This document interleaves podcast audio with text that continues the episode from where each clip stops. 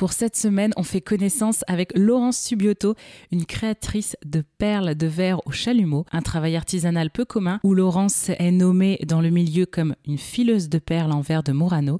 Elle sublime ce verre avec son chalumeau pour en faire des bijoux. Aujourd'hui, elle nous partage son parcours et la technique de son travail.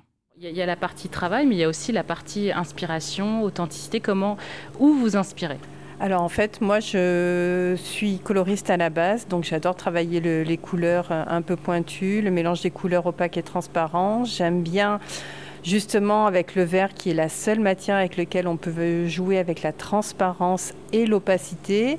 Donc j'aime donner beaucoup beaucoup d'éclat et de profondeur à chaque perle de verre. Je vais par ailleurs m'inspirer énormément de la nature, hein, de mon ressenti. Je ne fais crée pas de collection dessin au départ. C'est vraiment mon humeur du jour, mon envie du jour, ce que je ressens au plus profond de moi qui va ressortir dans mes perles de verre. Et c'est aussi surtout les défis qui sont souvent lancés par les clients fidèles que j'ai depuis euh, pas mal d'années, qui me poussent à sortir de ma zone de confort, aller dans mes retranchements et qui me font aller vers là où je ne serais jamais allée de moi-même. Est-ce qu'on arrive à vivre que par une clientèle ou vous développez une autre activité à côté? Non, c'est mon activité principale depuis 2009, euh, depuis 13 ans. Euh, non, on arrive très bien à en vivre. Il suffit juste de se renouveler, il suffit de se faire confiance, il suffit d'en avoir envie et il suffit euh, d'avoir une petite personnalité et tout fonctionne très bien. Enfin, j'ai une matière première qui est noble entre les mains. J'ai un super nuancier de couleurs qui m'aide énormément. Donc franchement, il n'y a pas de raison. Tout se passe très très bien.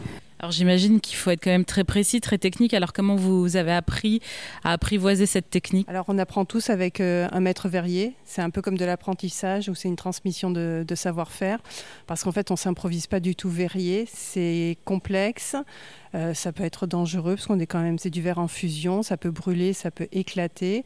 Donc euh, non, il y a quand même des règles techniques d'abord à apprendre et à respecter à apprivoiser en fait notre chalumeau pour après guillemets, euh, s'amuser avec et façonner lentement chaque perle de verre. Moi, je sais que j'ai rencontré d'autres artisans, dont des souffleurs de verre, entre autres l'atelier Tipeee à Toulouse. Alors, quelle est la différence entre votre technique au chalumeau avec euh, les baguettes et la technique du soufflage de verre à la canne? Alors, en fait, le souffleur va accueillir le verre en fusion déjà dans un premier four, alors que moi, en fait, je pars d'une baguette à froid que je vais rentrer progressivement dans la flamme du chalumeau. Ensuite, tout va se faire pour ma part essentiellement d'une traite, alors que le souffleur, lui, va travailler à partir de cannes, donc beaucoup plus gros. Euh, c'est pour ça qu'ils sont souvent deux, en fait, les souffleurs, un pour euh, voilà sortir le verre, faire la recuisson. Moi, je suis toute seule. Le chalumeau, pour ma part, est fixe. On a par contre les mêmes contraintes techniques tous les deux. On a de la recuisson aussi tous les deux derrière, obligatoire pour ne pas casser euh, bah, nos pièces. C'est-à-dire qu'on fait une redescente de température lente,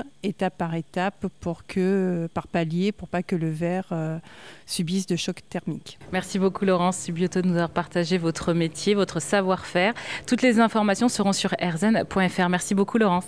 Merci à vous.